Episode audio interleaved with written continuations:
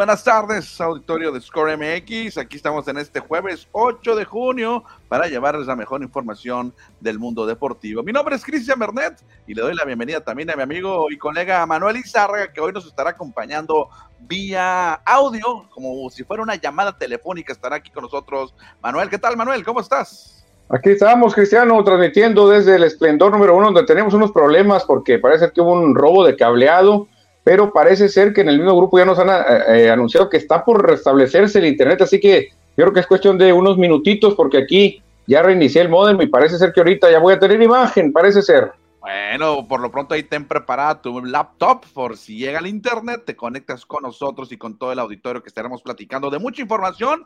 Estaremos platicando, por supuesto, del béisbol de las grandes ligas y del gran juego, del encuentro histórico que tuvieron ayer los Nuggets de Denver con un serbio y un canadiense, Manuel. Increíble lo que hizo Nikola Jokic y Jamal Murray.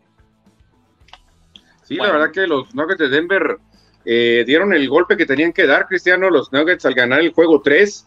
Fíjate que en este tipo de series, cuando llegan empatados a una victoria por bando, hay una estadística que no le va a gustar mucho a la gente del Miami Heat, el 80% de los equipos que se van 2-1 arriba ganan la serie. O sea, realmente las estadísticas nos dicen que Denver tiene todo para quedar campeón. Bueno, ahorita vamos a platicar de lo que sucedió ayer en el juego número 3 de las finales de la NBA, donde los Nuggets ya tomaron ventaja dos juegos a uno. Ganaron ya como visitantes. Y más preámbulos y más eh, previa, invitamos al auditorio para que nos mande su mensaje, su saludo, su comentario, se conecten con nosotros para estar platicando todo lo que estaremos, em, de todo lo que estaremos platicando con ustedes aquí en, FM Score así que denle like, denle compartir. Exactamente, exactamente, Cristiano, hay que darle compartir para que la comunidad siga creciendo, así como en este momento le vamos a estar dando nosotros like para que todo el mundo se una a la plática porque ya estamos cerca del fin de semana, ¿eh? se viene un fin de semana atractivo. Perfecto, no vamos a meter cortinilla hoy, vámonos con lo que han hecho las grandes ligas, lo que han hecho los mexicanos en la gran carpa, en la jornada de ayer y la de hoy, también hay información, pero primero, ¿qué sucedió hoy? En Washington se pospuso el juego entre los Diamondbacks y los Nacionales después de que el aire, la calidad del aire que se está eh, respirando allá en el este de los Estados Unidos, precisamente en Washington, es de muy baja calidad. Entonces el juego que estaba programado para hoy a la una de la tarde, tiempo de Washington, fue pospuesto, así como ayer ya también fueron pospuestos dos encuentros de las grandes ligas en Nueva York y en Filadelfia fueron pospuestos los encuentros y hoy los Diamondbacks que andan enrachados también están fuera de circulación. Bueno, se pospone el duelo entre estos equipos nacionales y los Diamondbacks. Vámonos ahora con lo que hicieron los mexicanos en la jornada de ayer. Isaac Paredes, el de la mosca, el de la H. Isaac Paredes, tercera base de los Rays de Tampa Bay, conectó su noveno cuadrangular de la temporada. Se fue de 2-1, pero ese 1 fue jonrón solitario por todo el jardín izquierdo, como son costumbres sus cuadrangulares, jalando la pelota. Y ayer le daba la ventaja a los Rays de Tampa Bay, 1 por 0 con ese encuentro, Manuel. ¿Ya estabas de regreso? ¿Tienes sí, internet? Sí, ya te estuve escuchando todo, ya, ya parece que ya regresó. Ahorita nos pasaron un mensaje que probáramos y ya estamos aquí recibiendo internet. Así que, Cristian, qué buena actuación de los mexicanos, ¿eh? Paredes nueve cuadrangulares, lamentable que fue solitario porque pues hubiera ayudado mucho en las producciones, pero eh, el equipo de Tampa sigue manteniéndose como el mejor récord y Paredes ganándose X en el lugar, ¿eh? Exactamente, eh, con ese cuadrangular se ponía el marcador dos por uno, bueno, perdón, uno por cero a favor de Tampa Bay, pero más tarde llegó el otro mexicano, no de nacimiento, pero sí naturalizado, Randy Arozarena, que conectó el cuadrangular de la victoria. Dos carreras de Race, dos carreras de Tampa, dos conrones, dos mexicanos. Exactamente, fíjate Cristian, por eso de la jornada mexicana que estuvo maravillosa ayer, Randy Arozarena los dejó tendidos en el terreno a los mellizos, cuadrangular por todo, por todo el jardín derecho central, por allá la mandó lejos a Rosarena, estuvo más largo el de, el de Paredes, 411 pies, larguísimo, pero fíjate qué valioso el cubano mexicano, 12 jonrones y ahí va Cristiano como un pues serio candidato para estar en el salón en el juego de estrellas, perdón. Sí, yo creo que se está ganando un lugar en el juego de estrellas que este año se va a llevar a cabo en Seattle. Bueno, ahí está entonces lo que hizo Rizak eh, Paredes y también Randy Aro Sarena. No, nada más por las imágenes que nos muestran desde el Tropicana, Phil, el nombre del estadio con nombre de, de, jugos. Qué buena toma aérea que, que nos mostraron. Sí, la verdad que sí, mira, todos lo están esperando con su popular pose, Cristian, cruzando los brazos, esa pose que le ha dado la vuelta al mundo, hasta Otani ya la hizo, ¿te acuerdas en el Mundial? La pose de los brazos cruzados. La verdad que este Arosarena tiene mucha chispa, tiene algo especial que hace que, todo el mundo se encariñe con él. Una pose que la empezó a hacer con el uniforme de México en el Clásico Mundial de Béisbol, con, cuando estaba conectando dobletes, llegaba a segunda y se ponía con los brazos, cruzados. Yo no sé qué quiere decir esa pose, ¿será que fanfarronear, se da presumir? ¿Qué será la pose? No a todos les ha gustado, ¿eh? No, no, de hecho ha, ganado algunos problemitas ahí Randy Rosarena, pero bien, bien por la victoria de Rays, que se mantiene como uno de los mejores equipos de las grandes ligas, o y mejor de la liga americana. Es el mejor de todas las grandes ligas, ¿no? Es el mejor, claro, es el mejor. Por ahí, ¿quién le puede pelear? Realmente no hay. Bueno, no, yo creo que el que le puede pelear es Texas. Rangers. Sí. Bueno, no tenemos los standings, pero sí, más o menos aquí recordando un poco, los Rangers también están jugando muy bien en el oeste. Vámonos con más mexicanos. Ayer, Giovanni Gallegos, el de el de Ciudad lanzó una entrada y ponchó a uno y, consiguió un hold, el quinto de la temporada. Lo están manteniendo ahí entre cerrador y lanzar la octava la séptima entrada a Gallegos. Sí, fíjate, algunos equipos han optado por ese sistema, ¿eh? Fíjate, yo sigo, pues obviamente, a mis queridos Phillies, y ellos no tenían un cerrador, de repente hablaban a Kimbrell, luego llamaban a Alvarado, luego a ser Anthony Domínguez, y así los estaban turnando. No me parece tan mala la idea, Cristian, si tú viene, ves que vienen a batear tres derechos y tienes cerrador zurdo, dices, ay, ay, ay, lo voy a meter en un broncón, ¿por qué no traigo mejor, por qué no cambio? y a este que lo uso de setup lo meto porque él, también es derecho, porque creo que es una ventaja eh, eh, enfrentar a, bateadores que, que, pues obviamente saben que tienen ventaja sobre el pitcher, ¿no? Bueno, pues ahí está Giovanni Gallegos teniendo una muy buena temporada, a pesar de que le han pegado en algunos encuentros, ha dejado de escapar el rescate, pero ayer lució con los Cardenales que ganaron 1 por 0 ante los Rangers, ¿eh? un partido muy cerrado, estaba en el, en el, en el alambre. Sí, reviviendo aquella serie mundial, ¿te acuerdas? Maravillosa entre Rangers y Cardenales. Y muy bien, lo está haciendo Giovanni Gallegos, el mejor relevista mexicano en este momento. ¿eh? Perfecto, ahí está Giovanni Gallegos. Vamos a repasar todo lo que hicieron los mexicanos. Ya algunos los comentamos. Joey Meneses ayer con Washington se fue de 3-2. Buena noche para Joey Meneses. Sí, fíjate que le preguntaban al manager de, Washington que si no estaba preocupado porque no pega junrones Meneses. Dijo, no, no, dijo, la verdad que él ha cambiado su forma de batear, pero sigue conectando la bola muy duro. Simplemente el swing lo está haciendo más recto. Dice, ya no, no hace el swing para elevar, pero sigue conectando la misma velocidad de salida. Entonces, es cuestión de que Meneses le empiece a elevar la bola nomás. Pues el porcentaje de bateo es muy bueno, mejor que el del año pasado para Meneses. Es el bateador designado, Cristian, con mejor porcentaje de todas las grandes ligas. Ah, para que veas. Alejandro, Alejandro Kirk también tuvo actividad, ahí entró de bateador emergente, conectó una línea por el center field, una línea que partió el, el diamante en dos y remolcó una carrera con los Blue Jays. Exactamente. Ramón Urrías, que por fin se recupera ya de la sequía bateadora de 1-1 con una anotada. Y hacemos una pausa, no, la producción no alcanzó a meterlo, pero hoy pegó cuadrangular. Ramón Urias, el segundo de la temporada, un batazo a la banda contraria con los Orioles de Baltimore que enfrentaban precisamente a los cerveceros de Milwaukee. Segundo jonrón de Ramón Urias. Muy bien para el conejo de la suerte. Alex Verdugo, de dos nada, pero tuvo una carrera producida. Y el resto ya lo platicamos. Isaac Paredes, Randy Rosarena. Y el Huicho Luis Urias no tuvo actividad ayer. Hoy sí jugó, se fue cuatro nada, con dos ponches y se le quedó mirando a su hermano todo el camino, desde home hasta home. Hay una foto muy buena, ¿eh? Me estuvo haciendo burla, yo creo. Eh, eh, mira, te gané. Yo creo que algo de burla hubo, ¿eh? Está muy bueno ahí para que vean el video, que, el video que está en internet, obviamente, de MLB, y hay fotografías muy buenas cuando pasa Ramón a un lado de su hermano Luis y se ven, se dan unas miraditas de carnales, ¿no? No, claro, obviamente ellos saben a lo que se refieren, solo ellos. Bueno, vámonos con la información general de grandes ligas, las grandes actuaciones que tuvieron ayer. Corbin Burns de los cerveceros, precisamente ocho entradas en blanco, solamente permitió dos hits y nueve ponches con los cerveceros. No, muy bien, Corbin Burns es una garantía, Cristian, aunque estuvo sonando como material de cambio, ¿eh? Corbin Burns.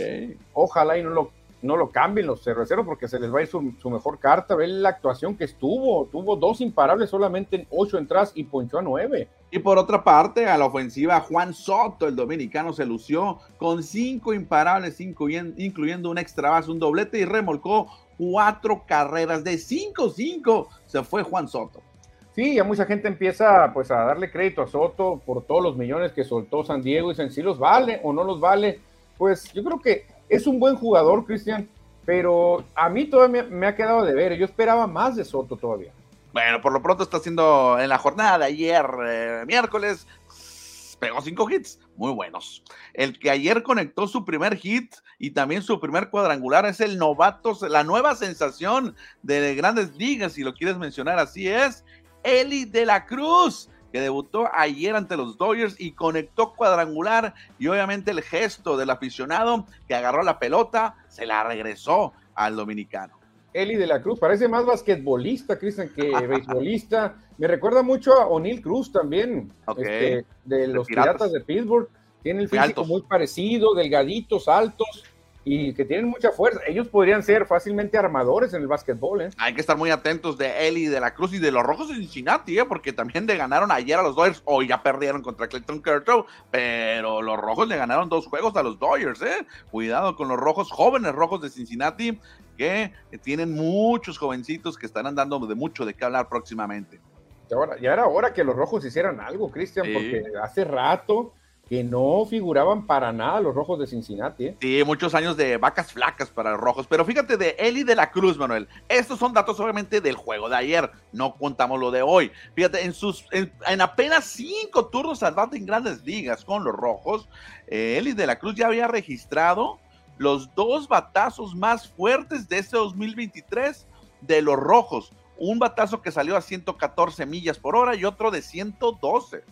Fíjate, también le mete a la velocidad, Cristian, porque tiene los dos más rápidos sprints eh, de 2023, 30.9 y 30.4 registró Eli de la Cruz, el más rápido de Cincinnati. Y también con solamente cinco turnos, tiene el jonrón más largo de los rojos, con 458 pies. No, y aparte de grandes ligas, Cristian, el jonrón más largo, ¿eh? el más rápido, digo, el jonrón más rápido este, por, eh, por, tercera vez, ¿no? El 2023, 10.83 registró de la Cruz. Sí, es, tú, también tuvo un triple y llegó a tercera base en 10 segundos, Manuel. De home a tercera en 10 segundos, es un velocista. Ah, exactamente, sí, aquí no, no entendí bien. De home a tercera, exactamente.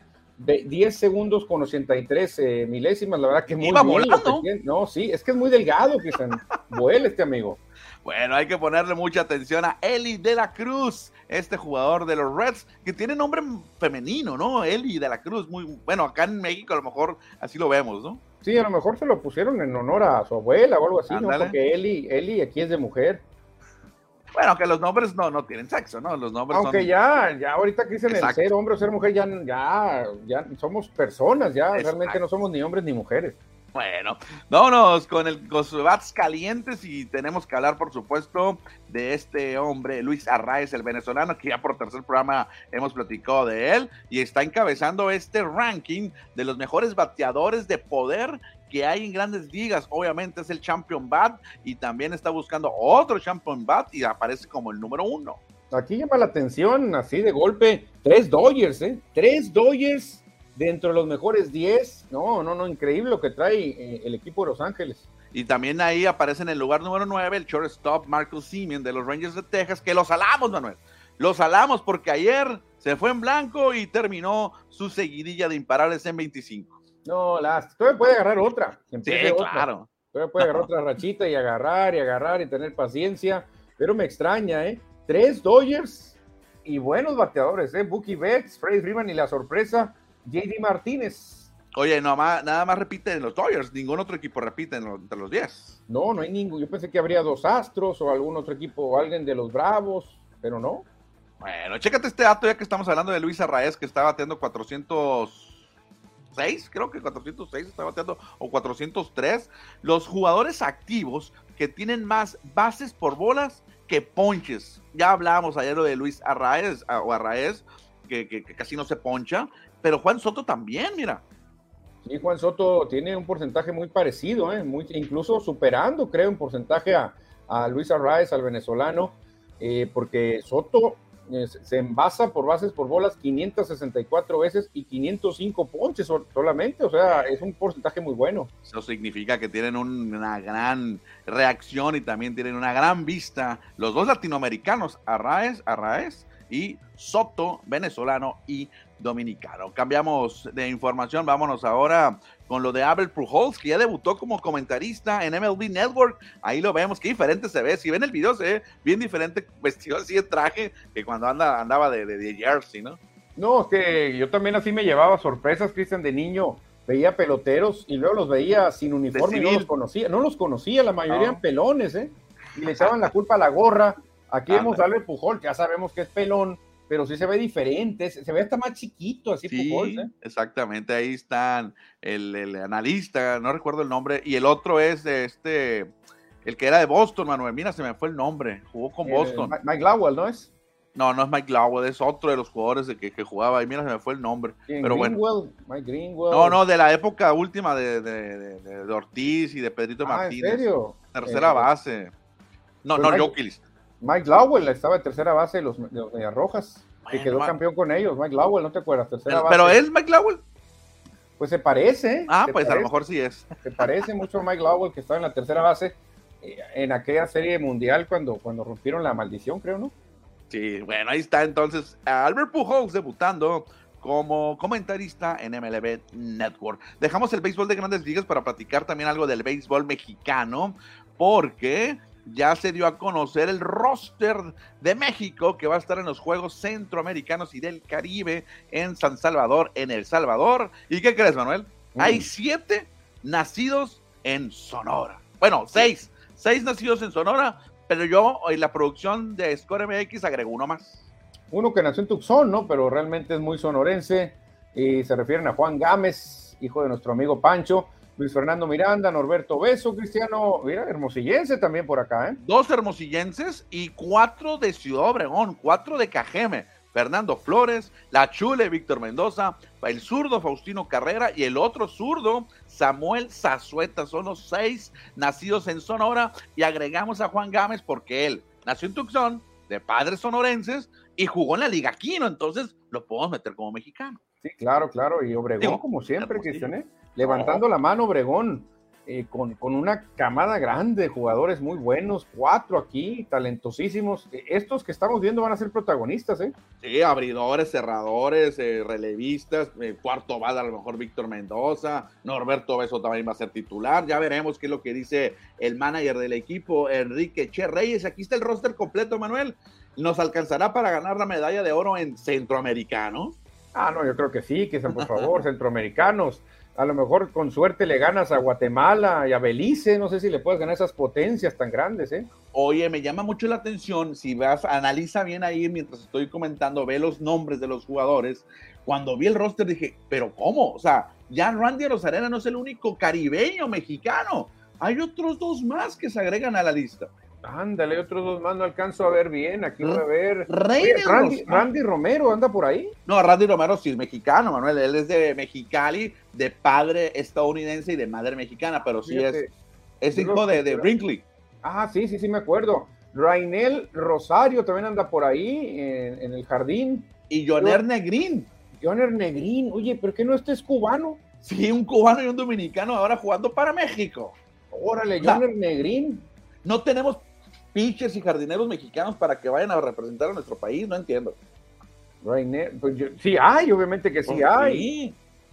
Oye, me, da, mucho gusto ver a Wilmer Ríos, fíjate, porque no sé qué le pasó cuando ya pues no se dio a conocer lo de Cincinnati, ¿te acuerdas? Que, que, estaba listo para ir con los rojos, luego siempre no, luego no hizo el equipo para el Clásico Mundial, y ahora pues es como su segundo aire, Cristian, buscando aquí sacarse la espinita en, los centroamericanos. Bueno, ahí está el equipo que tiene Enrique Che Reyes para los centroamericanos, que en esencia debería ganar la medalla de oro. No sé si Cuba ah, también tenga ahí alguna participación, y a lo mejor también se, se podría tener, bueno, Dominicana, Puerto Rico, o sea, está complicado, ¿eh?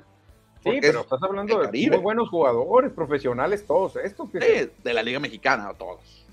Sí, todos de la Liga Mexicana, pero por ejemplo, Wilmer estuvo sonando para los rojos de Cincinnati. Claro. O sea, nomás que algo pasó ahí. Hay, jugadores de mucha calidad. ¿eh? Bueno, ahí está nuestro equipo mexicano que estará teniendo actividad allá en San Salvador, El Salvador. Y también los naranjeros de Hermosillo nos compartieron la información de sus jugadores, jugadores que eh, pertenecen a Hermosillo en la Liga Invernal, acá en el, el Pacífico. Son 10 naranjeros que van a ir al juego de estrellas de la Liga Mexicana de Béisbol. 10. Ándale, muy bueno, ¿eh? bastante, bastante atractivo. Obviamente el eterno, Cristian, el eterno Juan Pablo Oramas y el mejor jardinero o de los mejores que en el momento José Cardona encabezan la lista. Oye, no, es que Juan Pablo Oramas tenía que ir sí o sí, aunque tuviera una mala temporada, porque el Juego de Estrellas, ¿dónde va a ser? En su casa, en Villahermosa, Tabasco. Sí, sí, pero te digo, tiene los, los fundamentos, tiene los números también. Oramas siempre es un pitcher cumplidor, pase lo que pase, Cristian porque él, él no depende de la velocidad, Oramas, y esos lanzadores pueden pichar hasta los cuarenta y tantos años. Bueno, ahí está la información del béisbol. Vámonos rápido con los mensajes. José Luis Munguía nos dice: Buenas tardes, amigos. Llegando a la casa de los deportes, Score MX. Ándale, San Mocali, hace rato que no veíamos a San Mocali. Maravilloso el béisbol pequeño que practican los Bravos.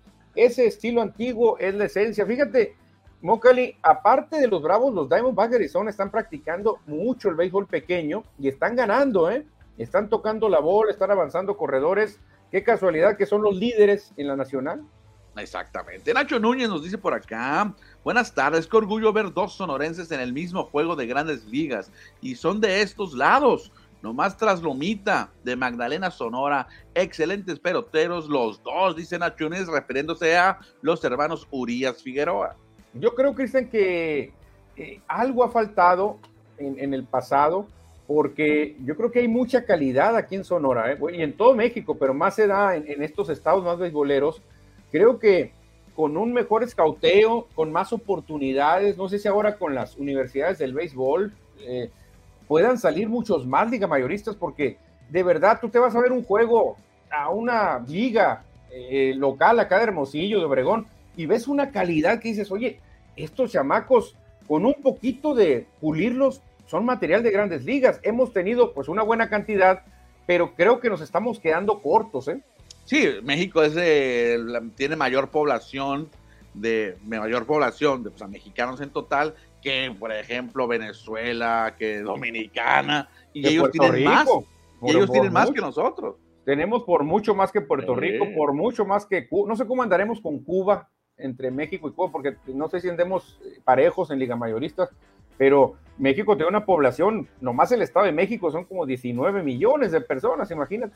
Más el DF, que son veintitantos, no, no, no, no, por eso te digo, creo que nos hemos quedado bajos, pero si tú ves, aquí en Magdalena nomás, para muestra, dos hermanos, y, luego el Calimán antes, tres de Magdalena, que es un pueblo realmente chico, sí. y dices, oye, por favor, o sea, creo que si andamos cortos, de acuerdo a la calidad que tú ves en jugadores de acá de, del norte del país. José Luis Munguía nos dice, ¿qué opinan de Eli, Eli de la Cruz? Acaba de debutar y ya lo llaman candidato a novato del año. Pues ya iba un juego apenas, es candidato obviamente, pero necesita cumplir con sus turnos y obviamente demostrar. Pero con un solo juego de ayer, sí podría ser eh, Rookie of the Year. Bueno, bueno, pero también está por ahí el novato de los Diamondbacks de Arizona, que es en Corbin Carroll. Ese, yo creo que no se lo va a quitar nadie, anda bateando enormidades y jugando muy bien. Dice José Luis que por el jonrón de 458, es que mira, yo en un tiempo manejé, pero es una locura y no, ya, ya me la quité de la cabeza, que los jonrones de más de 400 pies se contaran como un jonrón y un hombre en primera, o algo así pero realmente ya pongo los pies sobre la tierra, que un jonrón de 500 pies y un jonrón de 325 vale lo mismo. Te felicito, Manuel. Te felicito, Manuel, que hayas cambiado tu forma de pensar. Sí, porque yo de repente veía en grandes ligas, venía Giancarlo Stanton, ¡pum! 470 pies, qué bárbaro. Y no puede ser, los Yankees ganan 1 a 0. Después venía un shortstop, pegaba un jonrón de 325, se empató el juego. Se empataba el juego. Así. Pero luego, ¿por qué cambiaste? Luego cambié porque dije, pues es que este juego es así, la regla es así, no, no tienes que, no estás obligado a sacarla hasta el tercer piso. No, tú nomás cumple con lo que la regla te pide, ponerla detrás de la barda. José Luis también agrega, Cristian, terminaste de ver el juego de carneros anoche, por fin vi correr a Eric Dickerson y romper el récord de OJ Simpson. Sí, fíjate que ayer José Luis Munguía me pasó el pitazo y por el WhatsApp diciéndome, oye, en NFL Network están pasando el juego de, eh, de los Rams contra los petroleros de Houston. Uh, de Warren Moon. No, creo que ni Warren Moon estaba todavía ahí, ¿eh? ¿eh? Fue el juego donde Eric Dickerson rompió la marca eh, de más yardas en una sola temporada de OJ Simpson. Ahora, a mí también me pasó el link, a mí también me pasó el link, ah. pero como vi que no estaban mis Raiders, dije, no, no, esos otros equipos no, pero, pero sí me mencionó a Eric Dickerson, que era un espectáculo, y aparte Dickerson llegó a jugar con los Raiders un tiempo.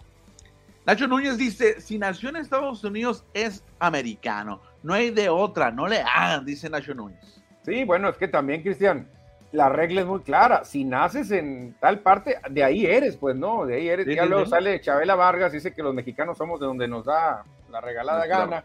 Pero realmente la regla dice que, pues, tú naciste allá y allá te registraron, pues papelito habla. Pollo Gasos, que le den un gancito al que pase los 400 pies y un napolitano al de los 500, nos dice. Mira, Pollo, yo no andaba tan errado. ¿Por qué? Porque el Home Run Derby me dio la razón cuando tú estás bateando el home run derby, si pegas batazo de 425 o más, te dan tiempo extra. ¿Por qué? Para premiarte por sacar los batazos más largos. Yo dije, bueno, como va la tendencia, por allá el 2048, los jonrones de más de 500 pies van a valer dos en vez de uno. Y si hay casa llena, pues en vez de producir cuatro, vas a producir cinco. Así va a ser como los tiros de tres, Cristian. Era una locura.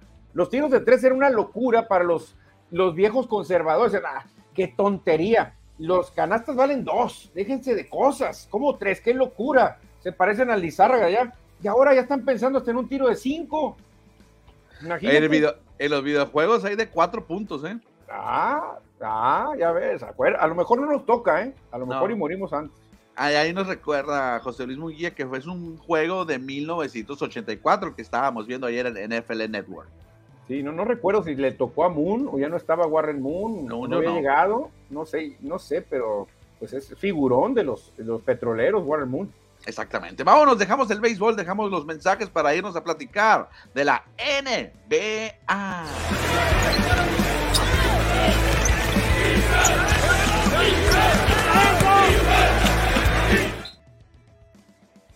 Noche histórica la que se vivió ayer ahí en Miami donde el equipo de los Nuggets de Denver vencieron al Miami Heat.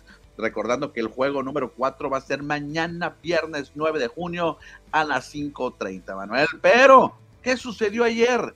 ¿Qué pasó anoche en Miami? No, que pues pasó de todo, nada más y nada menos que la gente pudo presenciar historia, porque nunca un dúo había logrado triple doble de 30 puntos o más en la historia, no nomás de las finales, en la historia de la liga, Cristian lo que hicieron Nikola Jokic y Jamal Murray al sumar cada uno triple doble, pero de más de 30 puntos, se metieron a la historia. Sí, jamás había eh, existido una pareja, unos compañeros que en temporada regular, en playoff, ni siquiera en finales, hicieran un triple doble como lo hicieron ayer dos extranjeros, dos jugadores no nacidos en Estados Unidos. Nikola Jokic de Serbia y el canadiense Jamal Murray Jr. Fíjate, faltando cinco segundos, creo, atrapó el rebote número 10. Ahí ya, ya casi no se le daba, Cristian, pero le cayó el rebote. Para darnos una idea, para muchos la mayor dupla, la mejor dupla de la historia es Michael Jordan y Scottie Pippen. Para muchos otra gran dupla es Shaquille O'Neal, Kobe Bryant. Para otros, gran dupla, pues podría ser Larry Bird, Kevin McHale. Nadie había conseguido esto, Cristian, ninguna dupla. Ahora esta dupla es joven, tiene pocos años en la NBA. ¿Por qué no? Pueden construir una dinastía y llevar a los Denver Nuggets a otro nivel. Sí, exactamente. Los Denver Nuggets eh, que habían sufrido mucho, Cristian, nunca habían llegado a una final. Pues yo les veo muchas probabilidades de ganarla. El juego difícil ya lo ganaron, que era ganar de visita. Ahora, si ganan mañana viernes, van a meter una presión de miedo, así de miedo total al Miami Heat, que yo creo que se va a quedar corto otra vez, Cristian, a pesar del trabajo que está haciendo Bama de Bayo, a pesar de lo que está haciendo Jimmy Butler. Creo que no, es mucha pieza Denver para ellos. Oye, bueno, entonces ya comentamos que es la primera pareja de compañeros, algo, los primeros compañeros que ganan, que hacen un triple doble en cualquier juego, en cualquier juego, no importa en qué ni el sector, temporada regular, playoff o finales. Pero hay otro dato interesante también, que Nikola Jokic y Jamal Murray que cada uno anotó 30 puntos en el juego de tres, se convirtieron en la octava pareja o en el octavo dúo en tener tres o más juegos de playoff con más de 30 puntos cada uno. Ahí está la lista de los otros. Mira, son parejas buenas. No, claro, Kevin Durant y, Devin Booker lo hicieron en este playoff eh, con los soles de Phoenix en el 2023, lo hicieron, Cristian. Sí, Giannis, Atentocompo y Middleton lo hicieron en el 2021 cuando fueron campeones. Otra vez aparece Durant y ahora con Stephen Curry cuando quedaron campeones con los Warriors. El 2002 lo hizo Kobe y el Shaq con los Lakers. LeBron James y Kyrie Irving lo hicieron con los Cavaliers. Durant y Westbrook tres veces lo hicieron cuando jugaron, me imagino aquí con, con, con el equipo de Thunder, ¿no? con, el Thunder. con el Thunder lo hicieron exactamente, llegaron a la final incluso. Y los líderes, Manuel, son de tus Lakers. Ah, mis queridos Lakers históricos, no me tocó verlos, ¿eh? yo, yo realmente soy del Showtime para acá, pero Elgin Baylor y, y el señor silueta de la NBA, el señor Jerry West, Estuvieron cinco, veces, increíble, increíble lo que hicieron estos Lakers históricos, ya tienen su número retirado incluso. Oye, otra cosa que me llama la atención de esta lista, donde se incluye a Nicola y a Jamal, es que Kevin Durant aparece en tres, con tres parejas y con diferente equipo. Sí, que, que, que nómada ha sido Durant, eh, la verdad que este señor, critican mucho a Lebron de que busca super equipos, pero Durant no se queda atrás, ¿eh? Bueno, y cerramos en el básquetbol con lo de Jamal Murray, que es el tercer jugador en la historia de la NBA con más de 10 asistencias en tres juegos consecutivos de finales. Se une a dos históricos, Manuel. Se une a mi querido ídolo Irving Magic Johnson, que lo hizo seis veces, es un, es un fenómeno. Y Bob Cousy también, que se lo hizo, pero hace mucho tiempo. Sí, en 1959 con los Celtics de Boston, pero Murray es el primero en hacerlo en sus tres primeros juegos de la NBA. O sea, llegando, bueno, de las finales de la NBA, en sus tres primeros juegos haciendo 10 asistencias en cada juego por lo menos. Sí, exactamente, porque ya estaba más curtidito, Cristian. Acuérdate que cuando llegó Magic, pues él llegó de jovencísimo a las finales y entonces le costó, le costó trabajo, lo hizo bien, pero ya Murray ya llegó convertido en un jugadorazo ahora esta final. Eh, la radiografía de las finales de los primeros tres juegos así nos muestra con una victoria mm, eh, escalonada de cada equipo. Primero Denver, luego Miami y Denver gana de visita. Y si sumas, Cristian, puntos totales, que esto no cuenta para nada, pero te das una idea de quién ha dominado más, pues Denver dominó el juego 1 por 11. Perdieron el 2 por 3 nomás. Ganaron el 3 por 15. Entonces realmente este, ha sido un dominio mucho mayor el de Denver. ¿eh?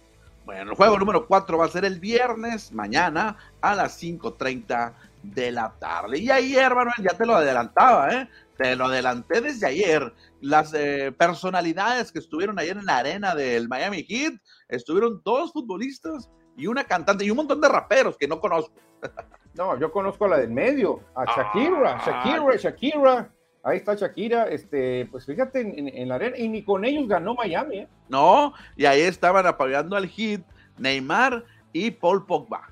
Pogba, exactamente. Neymar fue a darles clases de cómo flopear, cómo hacerse las víctimas en fouls, en faltas, pero no, no le hicieron caso a Neymar, ¿eh? Oye, se lo andan llevando de corbata, no sé, hay una imagen ahí en internet donde, no recuerdo qué jugador va, casi se lo, arrolla Neymar, porque está en primera fila. No, imagínate, hubieran tocado a Neymar, se va dando vueltas y vueltas y vueltas y termina en la playa Neymar, ¿eh? bueno, hay un par de mensajes que vamos a leer ya para terminar la N. Ya terminamos la NBA. Pollo Gasos. El otro día vi Seattle, el de biólogo de Tulsa y de Ram Bonsworth, no sé cómo se escribe, contra los Raiders de Marcus Allen y Bo Jackson. Fíjate, esos Raiders, mi querido Pollo, pueden presumir que tenían a, dos corredores fuera de serie. La verdad, es muy raro ver a un Bo Jackson compartiendo con Marcus Allen. O sea, es raro ser un coreback que tiene el balón y dárselo a un corredor. Se la doy a Jackson o se la doy a Marcus Allen. Ese equipo era tremendo, tremendo. Lamentablemente luego lesionan a Bo Jackson, pero ahí le dio una lección Bo Jackson a Brian Bosworth. ¿eh? Hay una jugada frente a frente, faltando cuatro yardas para anotación y Jackson se lo lleva siete yardas a Boswell, no lo pudo parar. Fíjate que cuando existía el Nintendo, el NES, el original, había un videojuego que se llamaba, o se llama, tengo Super Bowl, de hecho lo tengo ahí en una pared, no, que sí se alcanza a ver, ahí está atrás del, abajo del Dream Team, ahí está el videojuego que me lo regalaron, ahí está el juego, si tuviera el Nintendo ahorita lo pudiera jugar. Es, en ese videojuego, que es un clásico, que es de, de, culto para los, video, para los jugadores, de video deportivos, venía Bo Jackson, obviamente, en la temporada 90, y era increíble, no podías alcanzar a Bo Jackson, nadie, y tenía una estadística que se llama Power Hitting, que llegaba contra un defensivo y lo sacaba, el, al, defensivo lo sacaba volando. Increíble. Pregúntale a Brian Bosworth, dicen que él llegó como la gran contratación, el hombre que todo el mundo quería firmar. Llega con los rivales de Raiders, que en ese tiempo eran los halcones marinos de Seattle, y en esa jugada todo el mundo quería ver eh, quién iba a ganar el, duelo entre el gran linebacker Brian Bosworth, que era un hombre rudo, alto, de pelo flat up, así parado, fuerte, contra Bo Jackson, que era más chaparrón pero ahí se despejaron dudas, ¿eh? Ganó el Zaino de Aguaprieta, digo, ganó Jackson de los Raiders y perdió Bosworth de Seattle. No, era, era una pesadilla jugar contra los Raiders, ya sea contra otro jugador, contra la computadora, porque no podías detener a Bo Jackson y Marcus Allen no cantaba malas rancheras, era muy buen jugador también en, en, el, en el videojuego, obviamente la vida real también, pero sí, por aire era muy malo los Raiders porque tenían a Jay Schroeder, creo, en ese ah, Sí, sí. Ah, una, una, temporada, temporadas malísimas de corebacks, eh, malísimas tuvieron, pero Cristian, a ver, ¿qué otro equipo como Raiders puede presumir estas dos duplas? A ver cómo me las quemas. No, ninguna. No, Marcus Allen, Bo Jackson como ah, corredores, Tim Brown y Jerry Rice como receptores. ¿Quién puede presumir esas duplas que han tenido los Raiders? ¿Quién? Sí, pero Tim, eh, Jerry Rice ya estaba, ya era un cascajo, Manuel. Bueno, todavía jugó un supertazón, jugó supertazón contra los bucaneros. En plenitud, obviamente sería mejor la de la de receptores. Sí, claro, porque Jerry Rice está considerado el mejor de todos los tiempos. Y Tim Brown, un gran velocista, también en el Salón de la Fama. Bo Jackson no llegó al Salón de la Fama porque fue muy corta su carrera, pero era un gran jugador. Sí, le faltó. Que aquí voy a otra cosa, que Cristian, rapidito.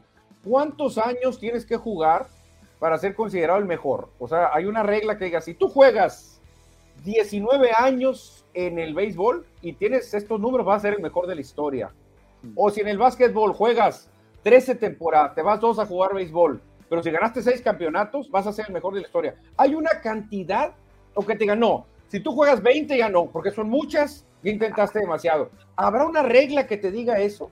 Pues hay casos, a lo mejor, por ejemplo, el de Omar Vizquel, que jugó muchos años y no lo consideran en el Salón de la Fama y tiene estadísticas mejores que otros jugadores. Y sabes que le critican que fueron muchos años, por favor. no, es que jugó demasiado, dicen. Jugó más que Ozzy Smith. Ah, ¿Y qué tiene? O sea, ¿qué culpa tiene eh, que se, haya mantenido, que se haya mantenido sano, Cristian? Sí, la longevidad también cuenta. Porque es lo que dicen de Jordan. Dicen Jordan. Si Jordan hubiera jugado 20 años, rompe récord de puntos, rompe récord de MVPs y rompe récord de finales. Hubiera ganado 11 como Bill Russell. Y dices tú, si hubiera jugado, pero no quiso. Él se fue a jugar béisbol, loco, regresó, ya era pura masquilla cuando llegó con los, Wizards. Entonces, realmente, ¿quién te dice, Cristian? O, tienen que jugar los años que jugó Jordan y esos tienen que jugar todos, así, así va a ser la regla. O sea, decir, no, no, no, señor Russell, usted jugó muchos tuvo que haber jugado los mismos que Jordan. No, pues, porque se pasó. El mismo Karim Abdul-Jabbar, recuerda que jugó 20 o 21 temporadas, Karim, y por eso tenía el récord de todo. Sí, sí, pero van a decir, no, porque Karim jugó más años que Jordan. ¿Y qué culpa tiene? Es, lo que yo no, no entiendo a veces, que me dicen, no, no, no, no, no, es que Jordan jugó muy poquito. Si hubiera jugado más, les gana a todos. ¿Cómo sabes si no se iba a lesionar? ¿Cómo sabes si no iba a bajar de nivel? O sea, se me hace una, una alegata con poco fundamento, que yo creo que no hay límite de tiempo, ¿eh? Pero ya sé quién lo dice eso. ¿Quién? ¿Quién? Jordan Livers. Claro, claro, claro, porque ellos, dicen, no, no, tienes que jugar las temporadas que jugó Jordan y tienes que irte a jugar dos años de béisbol. Y, ah, Leo, no, pues nadie lo va a hacer eso, Leo, por favor. Bueno, eh, dice Salmín Gataz, nos manda saludos desde Aguaprieta. Gracias, Salín, por reportarte con nosotros. Ándale, Francisco Antonio Rodríguez, saludos, juegazo de Kershaw. Tenía que salir el veterano Kershaw, ¿eh? Sí, ganaron hoy los Dodgers a los, eh, los rojos. Pollo Gasos nos dice, los corredores de los Browns con Bernie Kosar, Mac y otro parecido al de hoy en día, nos dice, no recuerdo quién era el otro corredor. Es que mira, Bernie Kosar era el mariscal de campo y tenían a Ernest Weiner, Ah, Ernest Weiner. Y, y- y Kevin Mack, que eran tremendos, tremendos correos. Los dos pasaron de mil yardas, que era una temporada que era muy difícil. Y Bernie Kosar, pues tenía esa pareja que se le puede comparar. Creo que son más famosos Allen y, y Jackson, Sí. pero, pero Weiner y Mack también eran buenísimos. ¿eh? Si Ernest Miner, yo ya lo recuerdo cuando él se fue a Washington, también corrió para más de mil yardas y ganó un Super Bowl. Los, los 49ers llegaron a tener una pareja, pero era corredor de poder y corredor elusivo. O sea, Lo Roger normal. Craig y John Radman. ¿Te acuerdas de Radman? Sí, lo normal, como debe ser el, el- el viejo fútbol americano, como los vaqueros que tenían a Emmitt Smith y tenían al Moose Johnson. Exactamente, que era, el- que era el fullback. Casi no se usa ya el fullback. Ahora son corredores normales. Que de hecho creo que Bo Jackson estaba registrado como fullback, ¿eh? Verás, Eso sí, sí, sí pa- sí pasa por ahí. Sí, sí, sí Checa- cumple. Checa los box scores o los rosters de aquellos tipos de los Raiders, creo que lo ponen como fullback. No sé si me equivoco, pero creo que sí. Sí, aquí voy a ser yo muy Jordan Lover y decir, si Boy Jackson hubiera jugado 10 años más, sería el mejor corredor de todos los tiempos, te lo aseguro. Sí, claro, claro, Claro. claro. Bueno, vámonos con más información ya, porque son las cuatro, mamá. Nos vamos a hablar rápido, vamos a comentarlo rápido. Es que empezamos tarde, empezamos Sí, tardecito. claro, claro, por internet. Vámonos. Sí, no pasa nada, vamos, porque hoy vamos a cerrar la semana. Vámonos con información de la Universidad Nacional 2023, que tiene como sede Hermosillo, Guaymas y eh, Ciudad Obregón. El Itson, los potros del Itson ganaron ayer dos medallas en luchas universitarias, un oro y una plata, Manuel. Ah, muy bien. Brandon Anguiano y Ameyali Rojas ganaron eh, respectivamente oro y plata. Sí, Brandon Languiano, que lo vemos ahí en pantalla, por tercer año consecutivo es campeón nacional en luchas en más de 100 kilos, no recuerdo exactamente la categoría, pero ahí luciendo el Itson, los potros. No, tremendo. ¿Sabes que un día se me antojaría aventarme un, un torneito de lucha, Cristian? No, no, yo, yo paso, yo paso. Se me hace que no, o sea, sí, sí, sí tiene mucha demanda, pero como no hay golpes, se me hace que no terminas tan marcado así de la cara como en boxeo, karate, que te pueden dejar todo roto a la cara. Aquí es más llaves, no más, más abrazadas así. Y felicidades al Instituto Tecnológico de Sonora, el Itson, la única universidad que sigue compartiendo información, inclusive siendo sede del evento. Así es que ya, ya, ya les dije quienes no comparten nada. Ahí todo lo quieren resolver por eh, redes sociales y no, no es todo por redes sociales. No, no, pues tiene que llegar el boletín, obviamente, como lo hacen Sí, pues casi todos, ¿no? todo como debe ser una comunicación social deportiva, pero bueno, gastan en otras cosas inútiles y no ponen a alguien que pueda hacer el trabajo, que pueda destacar el trabajo de los deportistas universitarios. Vámonos a los eh, deportistas sonorenses, donde aquí sí hay un gran trabajo por parte del Departamento de Comunicación, encabezado, lo tengo que decir, lo tengo que decir, encabezado por nuestro amigo eh, Arturo Llanes. El tremendo potrillo, Cristian, un caballo de caballos que se la rifa. Aquí nos manda pues esta información valiosa porque vemos a cuatro, cuatro deportistas presumiendo bastantes medallas, Cristian. ¿eh? Tiro con arco, es de tiro con arco, Manuel. 10 medallas ganó Sonora en la primera jornada de tiro con arco, encabezada por José Durán, que ganó tres, dos de oro y una de bronce. Ándale, seguido por Saúl Peña, que ganó tres de plata. Isaac Venegas, que sale ahí con el gorrito de playero, ganó una de bronce. Que ese gorrito lo puso de moda Vale- Alejandra Valencia, ¿no? Alejandra Valencia. Alejandra Valencia, porque ella no se quita ese gorrito. Y Ramón Fonseca dijo yo, de todos colores, oro, plata y bronce. De uno, para que nadie quede sentido, se va con una medalla de cada color. Pero también hubo medallas en boxeo. Hubo medallas en boxeo. Cinco preseas gana el pugilismo sonorense y una de ellas fue de oro. José Hernández, que es el último, a mano izquierda, ahí se nota la medalla de otro color, ganó el oro. Ándale, perfecto, Cristian. Jocelyn López, Jan del Caballero y Trino Alvarado sumaron una de plata. Y José Burruel también se llevó su medalla de bronce. Así es que buena actuación del boxeo sonorense en los nacionales con ADE. Vámonos rápido, Manuel. Hay un par de notas más. Fútbol americano. ¿Qué te parece lo de Josh Allen? Noticia ayer, pero la quisimos retomar hoy. Será portada del videojuego Madden 24.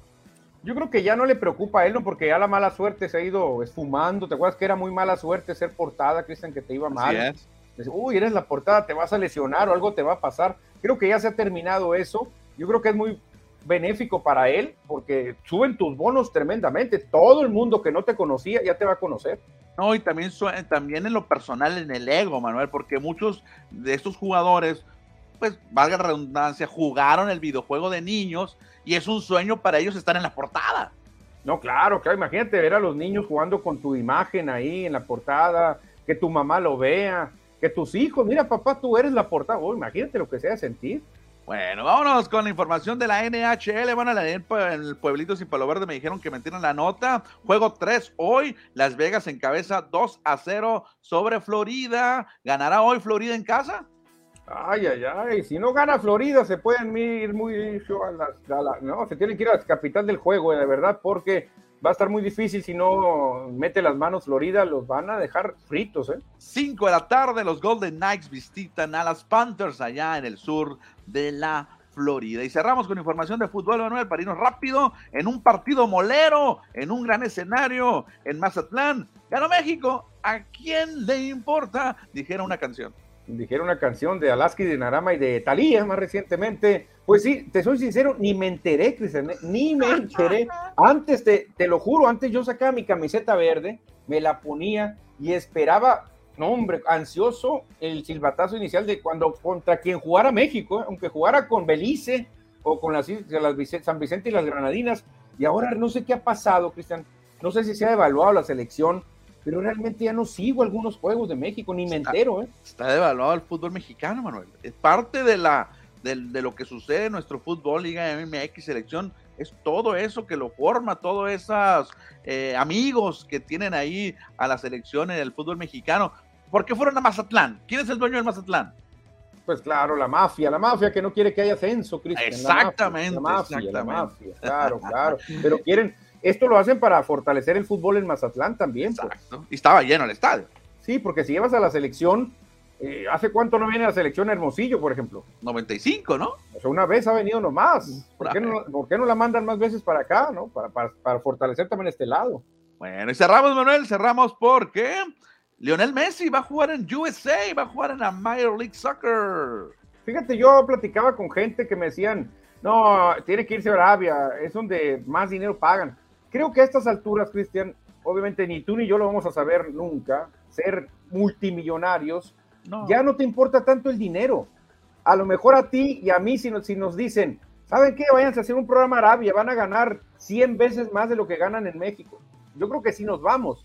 Pero un multimillonario, decir, no, ¿qué voy a andar haciendo en Arabia? No sé montar camello, no sé hacer nada ya. Mejor me voy a la Florida, a gusto con mi amigo Beckham y voy a ser socio del equipo, el futuro o sea, realmente Messi no se fue por el dinero, ¿eh?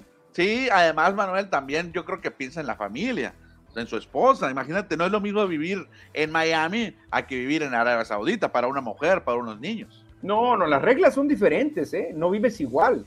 Aparte, ya imagino, les va a rentar una isla ahí, uno de los callos que hay cerca de Miami para ellos solos, Messi, Beckham, imagina, es casi un rey ahí también.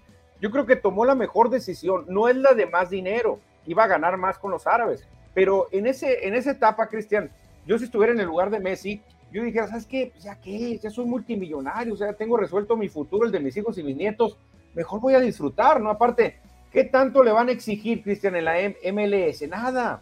Sí, el, nivel futbolístico es menor, por supuesto, ya sea en España o, en, o, en, o en Francia. Yo creo que es superior el nivel en la MLS que en Arabia, eso sí te lo digo. Sí, no, claro, se ha reforzado muy bien la MLS. Sí, además, pues todo lo que conlleva el contrato, ¿no? No, porque no solamente va Messi por lo que va a jugar, lo que va a hacer dentro de la cancha. Alrededor de él hay muchas otras cosas, otros contratos no futbolísticos donde también se lleva su felicita. Va a hacer algo parecido a lo que hizo Jordan, Cristian, porque él va a tener ganancia directa de los, de los productos Adidas que se vendan. Sí, de hecho, de hecho, Messi está contratado de por vida para Adidas él hasta que se muera. Algo así creo que está el contrato de que es de por vida el, el, contrato con, con, Adidas. Y luego de los juegos Apple TV que contraten también va a llevar ganancia y con opción a ser socio del club. O sea, imagínate, va a andar con Beckham después cuando esté viejito como socios, van a ir a los palcos a gusto. Y a gusto vivir su vejez, pero usted está más joven que nosotros, en Estados Unidos, en Miami, en California, en donde él quiera. Y con tantos millones, más a gusto que vivir hasta en Europa, yo creo. Ahora, Cristian, te pregunto, yo sé que andas muy dolido con el fútbol mexicano, esto y el otro. Sí, sí, ¿Ya rebasa con esta contratación la MLS a la Liga MX? Yo creo que sí, ¿eh? yo creo que sí, ya eh, la Liga MX ha quedado muy abajo, esta contratación es boom, bomba, no dudes que, no recuerdo cuántos eh, años tiene el contrato de Ronaldo, de Cristiano, a lo mejor también viene para Estados Unidos luego. Ya viejo, ¿no? Ya, ya viejo, porque ya se llevó él a Benzema, se fue para allá ahora Karim, pero Giorgio Cellini está ahí, está Gonzalo Higuaín, los dos delanteros mexicanos que mucha gente los quiere en la selección, Chicharito y Carlitos Vela están ahí, Héctor Herrera está ahí, realmente hay una camada de jugadores muy importante, se acaba de ir Gareth Bale de la MLS. Sí, o sea, yo en dúo también. Slatan. A mí se me van a elegir un juego de la MLS o un juego de, la Liga MX, yo creo que me voy a la MLS. Ahora, te acuerdo, acuérdate de mí. Y obviamente por eso le hizo la MLS y el Inter de Miami. Va a estar lleno el estadio donde vaya Messi. Donde vaya Messi va a estar lleno. Acuérdate, que en cuando venía Cuauhtémoc Blanco con el Veracruz, llenaba todas las plazas. Fíjate, y era segunda división de México, o sea, liga de primera A. Estamos hablando de Messi en dólares, man. Y hablando de proporciones, no es lo mismo Cuauhtémoc que Messi, ¿no? Claro, Cuauhtémoc es gobernador, todo el rollo, pero en calidad futbolística Messi tiene mucha más. No le digas eso a los America Livers o a los ah, no, no, Demo Livers. hay muchos. Que, el Temo es mejor que Messi, es cierto. Hay muchos, ¿eh? Hay muchos. ya sé, ya sé, ya sé que sí, pero sí, sí, la verdad que cómo sube de, de bonos la MLS, ¿eh? Bueno, ya nos vamos, dice José Luis Munguía. Vámonos, ya es viernes, sí, es viernes para Score MX porque mañana viernes no tendremos programa, nos estaremos regresando hasta el próximo lunes, mamá. Sí, exactamente. Ya viste que pusieron en oferta, mi amigo de los jerseys, la verde en 2.50, ese. O nadie la quiere. Anda evaluando la camiseta de México, ¿eh? Ya nadie los pela los jerseys de México. ¿Sabes qué? ¿Qué fenómeno vi, Cristian? ¿Cuál? Vi, vi más camisetas de México béisbol que de México fútbol. ¿Dónde o cuándo? ¿Cómo? Aquí en Hermosillo, así en expendios, en un súper, en un mall. Ah, He visto más que de México beisbolero que de México de la Selección Nacional de Fútbol. Ah, bueno, fíjate para que veas. Acuérdate que también fue buen Mundial de México, pues también, y mucha gente lo compró. No, claro, aparte en el fútbol nunca hemos llegado a lo que llegó México en béisbol. Las semifinales. Tuvo muchas concesiones para firmar en Miami, ya lo decía Manuel, todos los extras eh, con la Apple TV y también con Adidas, pues a quién no le conviene irse con ese billetito. Claro, y voy a cerrar con una filosofía, Cristian, que me han contado relacionada con Messi. A ver. Le ofrecieron concesiones de esto, le decían de esto y el otro. Le dijeron, puedes ser socio de Apple, puedes ganar con Adidas, en allá y acá y allá. Al final, lo que decidió Messi fue lo que dijo su esposa. Párale de contar, ya está todo dicho, Cristian, ahí está la verdad. ¿Lo dices al tanteo o por experiencia? Me han contado, me han contado. Messi, Messi, tienes esto, Messi, esto, todo otro. ¿Qué decides? Vieja, ¿qué decidimos? Miami, oh, Miami, Miami, Miami, ha decidido? Miami, ok. Lo que diga su esposa, Cristian, acuérdate de eso. Hasta en las mejores familias, ¿no? Claro, hasta en, los rosarinos allá de como Messi pasa eso. Juego legal, cantó la gorda, vámonos, ya se hambre, nos dice José Luis Munguía, porque parece que va a comer hamburguesas por los emojis que nos pone. Nos vamos y nos escuchamos y vemos el lunes, mano. Nos vemos, señores. Buen fin de semana. Largo para nosotros. Nos vemos el lunes. Adiós.